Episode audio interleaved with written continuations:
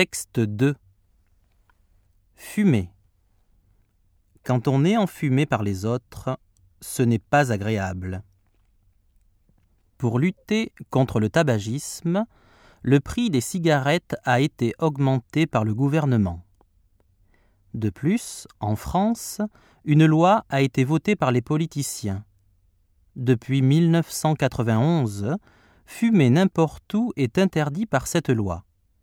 Restaurants, hôpitaux, transports, écoles, entreprises, etc., tous les lieux publics ont été aménagés pour créer des zones pour les fumeurs. Est-ce que les habitudes ont été changées par cette loi? Une enquête a été faite. Si une personne fume dans un lieu interdit, seulement 28% des Français lui demandent d'arrêter.